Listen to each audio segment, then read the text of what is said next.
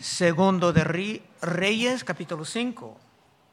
Segundo de Reyes. En los estudios de domingo en el Evangelio de San Lucas, Cristo mencionaba este capítulo, predicando a los de su tierra natal. Y es curioso que eran tan enojados, tan insultados, que oyendo el mensaje deseaban matarlo. Y ojalá en el estudio de hoy veremos las razones por tanto odio, por el orgulloso falso. Naamán, general del ejército del rey de Siria, era varón grande delante de su señor y lo tenía en alta estima porque por medio de él había dado Jehová salvación a Siria. Era este hombre valeroso en extremo, pero leproso.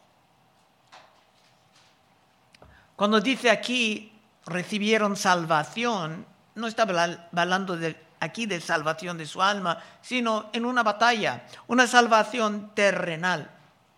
Para ese gran hombre todo andaba bien en su vida, aparte de la desdicha de tener la lepra. A lo mejor estaba empezando pero era una enfermedad por lo cual no había cura.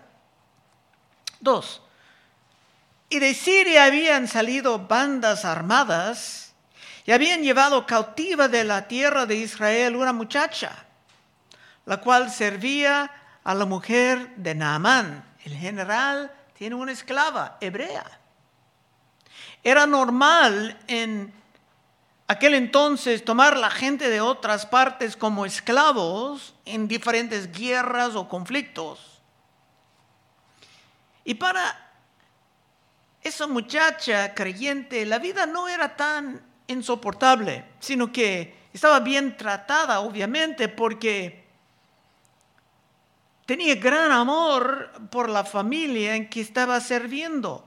Tres, esta dijo a su señora, si rogase mi señor al profeta que está en Samaria, está hablando de Eliseo, él lo sanaría de su lepra. Con su fe simple, estaba convirtiéndose en misionera, como niña, evangelista, en un país lejos de su familia y deseando lo mejor por su amo. Y parece que jamás creía que esto era posible. Creía la niña. Cuatro. Entrando Naamán a su señor, está hablando a su rey, le relató diciendo, así, así ha dicho una muchacha que es de la tierra de Israel. Y hasta el rey del país creía el testimonio de la pequeña misionera. Dentro de Israel los profetas pudieran estar menospreciados, pero afuera se pudieran estar apreciados como muy valiosos. Esto es el punto. Cinco. Y le dijo el rey de Siria, anda, ve, y yo enviaré cartas al rey de Israel. Salió pues él llevando consigo diez talentos de plata, seis mil piezas de oro, y diez mudas de vestidos. Esto era un gran tesoro, una fortuna. Hoy serían millones de dólares. El rey, el gran general, pensaban que si Israel tenía un hombre tan valioso, debe de estar morado en la presencia del rey en el palacio. Pero siendo los profetas predicadores de la justicia, del arrepentimiento, de la santidad y de la necesidad de apartirse de la idolatría y otras vanidades del mundo, eran en realidad lejos del palacio, en muchos casos. Seis, tomó también cartas para el rey de Israel que decían así, cuando llegan a ti estas cartas, sabe por ellas que yo envío a mi siervo Naamán para que lo sane de su lepra. Todo esto era bien honroso El país de Siria estaba honrando a Israel por su gran capacidad de estar tan útiles con el poder de sus profetas. Pero el rey de Israel, siendo tan lejos de Dios, se va a interpretar todo de la manera más mala. Siete. Luego que el rey de Israel leyó las cartas, rasgó sus vestidos y dijo, ¿soy yo Dios que mata y de vida? Para que éste envíe a mí a que sane un hombre de su lepra.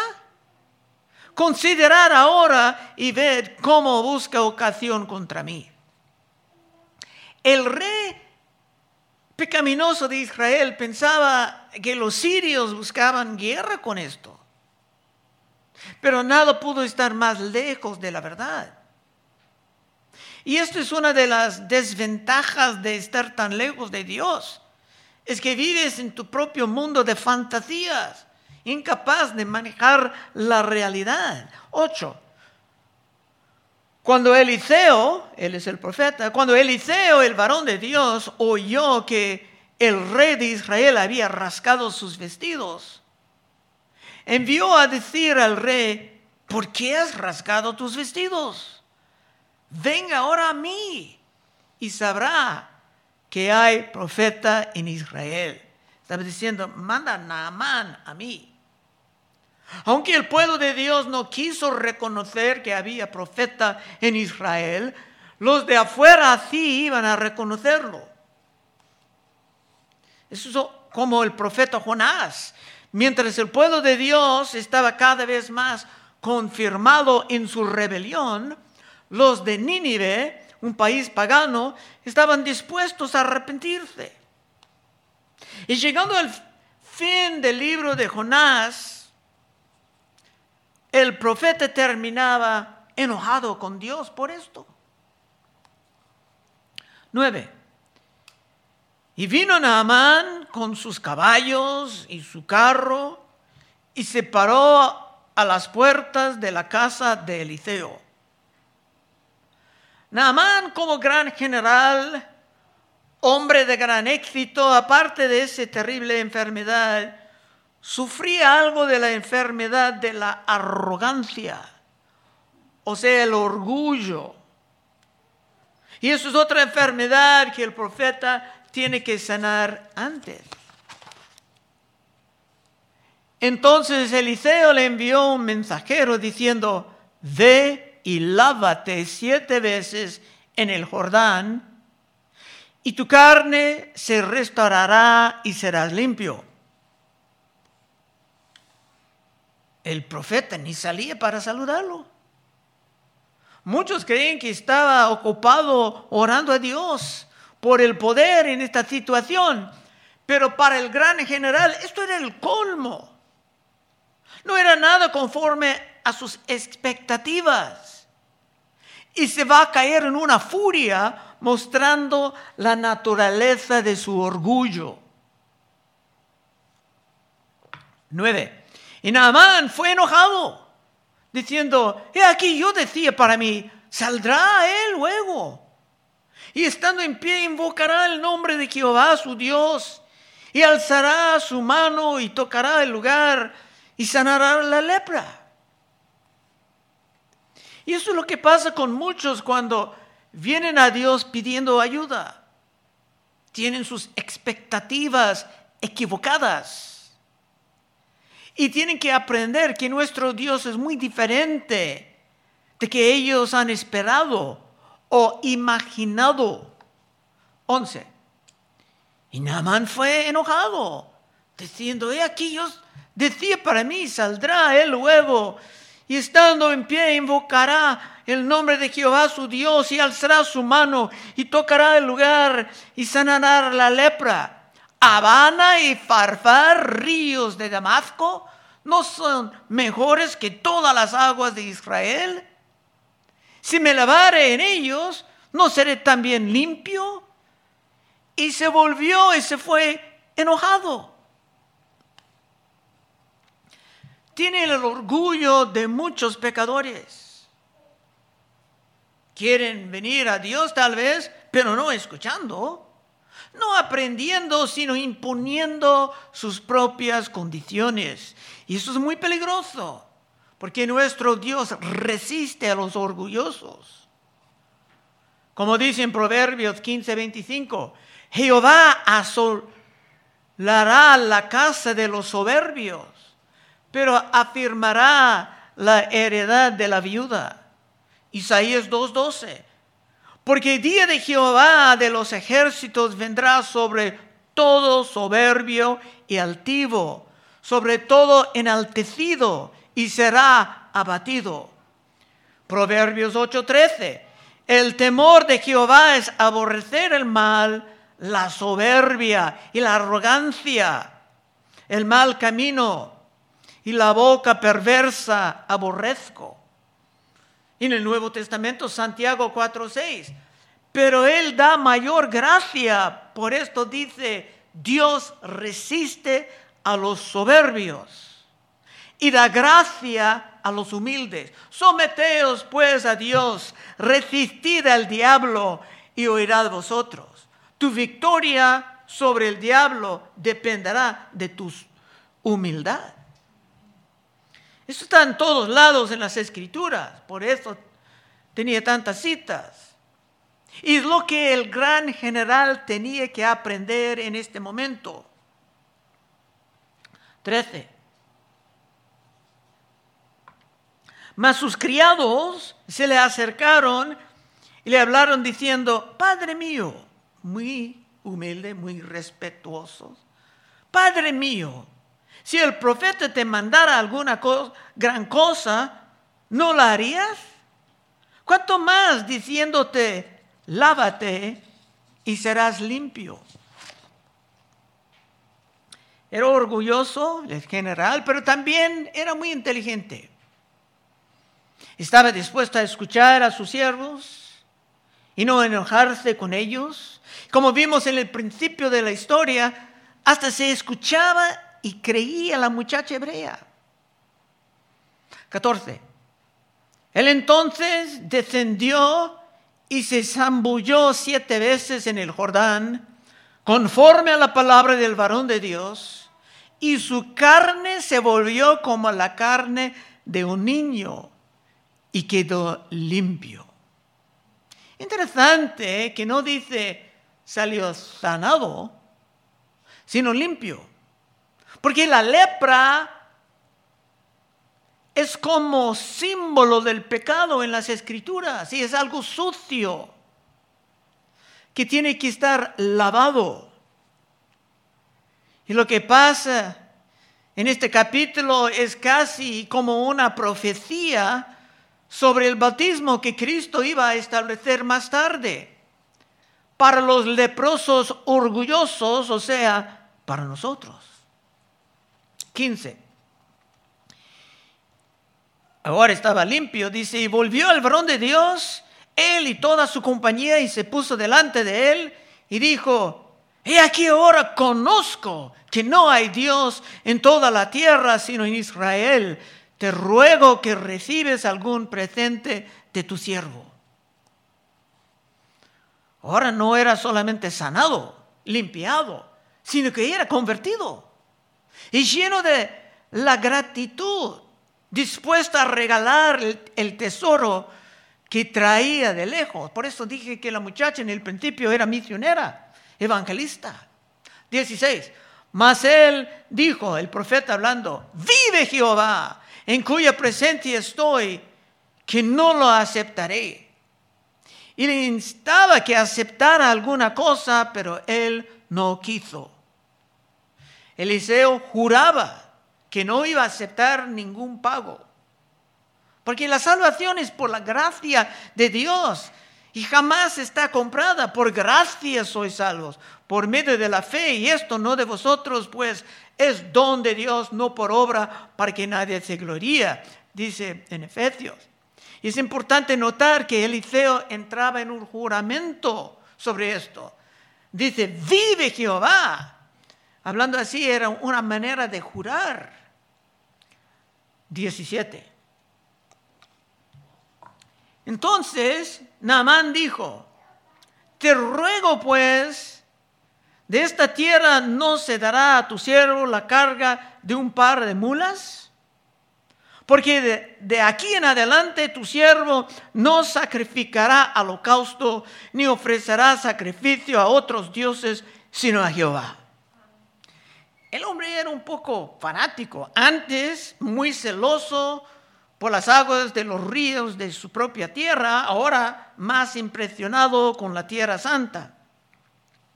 Pero estaba viviendo ya con una fe verdadera. ¿Y tú? 18.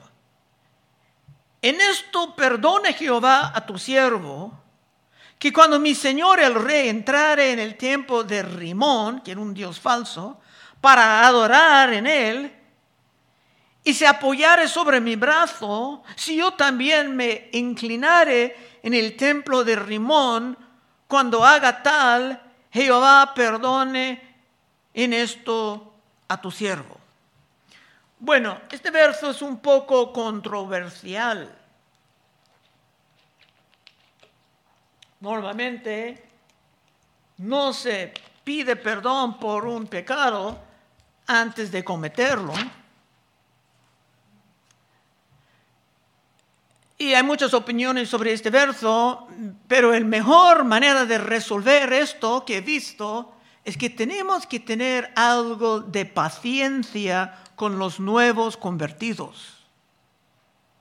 Yo he visto mujeres que viniendo a la fe aún estaban vistiéndose como las del mundo en el principio.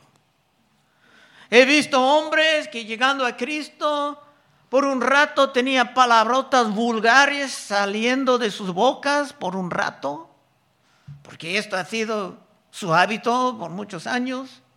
Esto no justifica el pecado, es simplemente una realidad de que con los nuevos no se puede esperar todos los cambios como un golpe. 19. Y él dijo, el profeta, respondiendo a esa petición, ve en paz. Se fue pues y caminó como media legua de tierra el profeta era muy razonable. No dijo, de ninguna manera tú no puedes entrar en aquel templo pagano. El profeta sabía que el Espíritu Santo de Dios iba a cambiar el hombre poco a poco en su tiempo. Ahora podemos ver algo de las razones por el enojo que Cristo tenía que aguantar cuando predicaba sobre este pasaje en su tierra natal en el principio de Lucas 20. Entonces, Gezi, criado de Eliseo, el varón de Dios, dijo entre sí, he aquí mi, mi señor estorbó a este sirio Naamán, no tomando de su mano las cosas que había traído. Vive Jehová, que correré yo tras él y tomaré de él alguna cosa. Ese hombre también ha jurado, pero no por nada bueno, se ha jurado por su amor del dinero. Y se trata de justificarse pensando que Naamán era insultado teniendo, sus regalos rechazados, oro y plata, metales, de, gran peso y lo traía ahí y ahora tenía que regresar con todo. El diablo estaba metiendo en su mente para justificar algo. Pero el profeta Eliseo hizo esto para enseñar todos algo sobre la gracia de Dios. Eliseo pudiera emplear el dinero. Esto no era el punto. La generosidad de Eliseo era un ejemplo una ilustración de la generosidad de Dios. 21. Y siguió Gezi a Naamán, y cuando vio Naamán que venía corriendo tras él, se bajó del carro para recibirle y dijo, ¿va todo bien? ese hombre gay no tiene vergüenza. Y estaba jugando con fuego.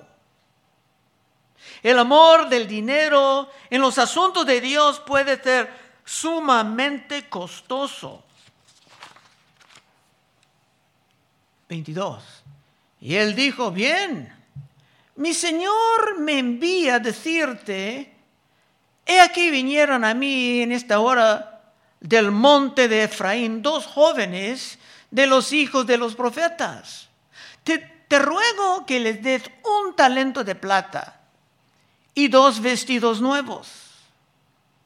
Esto era absurdo. Lo que se pedía era demasiado para acomodar dos jóvenes. Y esto era pura mentira.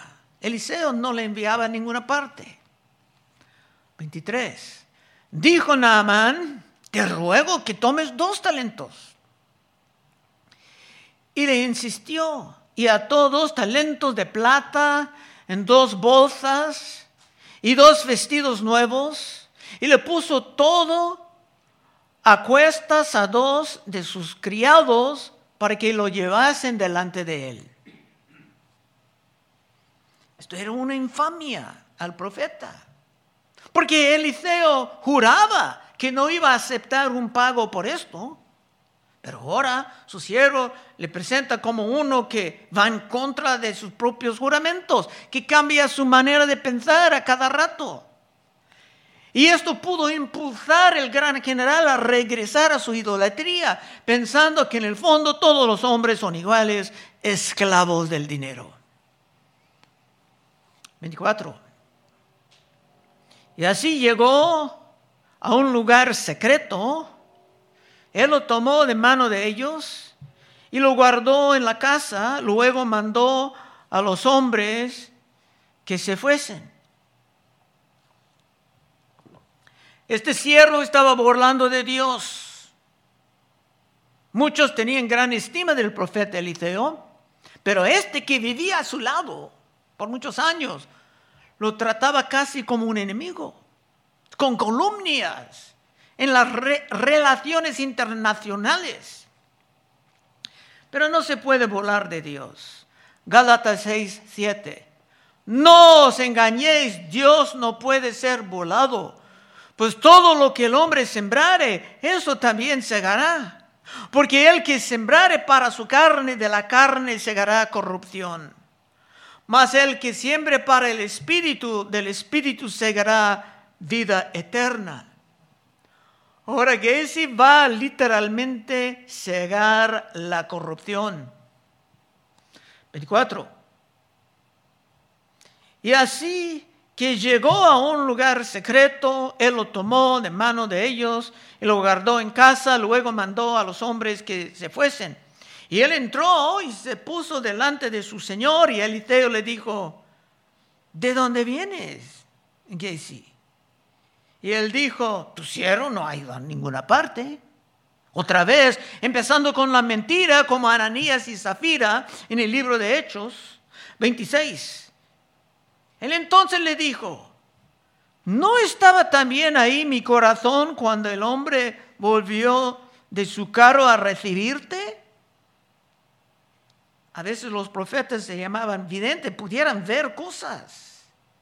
Es tiempo de tomar plata y de tomar vestidos, olivares, viñas, ovejas, bueyes, siervos y siervas. El profeta no solamente sabía lo que hizo, sino que sabía lo que Gacy deseaba comprar para sus hijos, para su herencia para sus descendencias, descendentes. Último verso del capítulo 27. Por tanto, la lepra de Naamán se te pegará a ti y a tu descendencia para siempre. Y salió de delante de él leproso, blanco como la nieve. Nuestro Dios es misericordioso, pero no en cada caso. En este caso el siervo recibía lo que merecía. y ojalá se regresaban los tesoros al general para que la reputación y la generosidad del profeta sean establecidas para siempre. Hasta aquí el capítulo. Y una conclusión. En fin, podemos entender algo de la razón de por qué Cristo estaba tan rechazado enseñando esta historia a su pueblo, como hemos visto en el libro de Lucas. Regresando en Lucas, cerraremos con este pasaje breve, Lucas 4:25. Cristo dijo a los de su pueblo, y en verdad os digo que muchas viudas había en Israel en los días de Elías, cuando el cielo fue cerrado por tres años y seis meses, y hubo una gran hambre en toda la tierra, pero ninguna de ellas fue enviada enviado Elías, sino a una mujer viuda de Sarepta en Sidón. Ahora viene el punto. Ahora va a hablar de nuestro capítulo de hoy. Y muchos leprosos había en Israel en tiempo del profeta Eliseo, pero ninguno de ellos fue limpiado, sino Naamán, el sirio. Al oír estas cosas, todos en la sinagoga se llenaron de ira. Y levantándose le echaron fuera de la ciudad y le llevaron hasta la cumbre del monte sobre el cual estaba edificada la ciudad de ellos para despeñarle. Ahora bien, los que crecían con Cristo en su tierra natal no eran mayormente creyentes, sino que menospreciaban a Cristo por su familiaridad. Y eso es lo que Geshe hizo con el profeta Eliseo. Y como podemos ver en este capítulo que Geshe era el gran malvado de la historia. Cristo estaba implicando que ellos, en Lucas, los de su tierra natal, eran los grandes malvados de la historia por rechazar y menospreciar a él, el gran varón de Dios. Porque todos estos judíos sabían estos capítulos, lo tienen memorizado. Y si es tu deseo, hermano, hermana, siempre mantener la reverencia por los asuntos de Dios, aun cuando ellos han sido parte de tu vida por muchos años. Si tú siempre quieres mantener tu fe fresca y viva aún después de muchos años sirviendo en el reino, Puedes pasar al frente en unos momentos y oraremos contigo.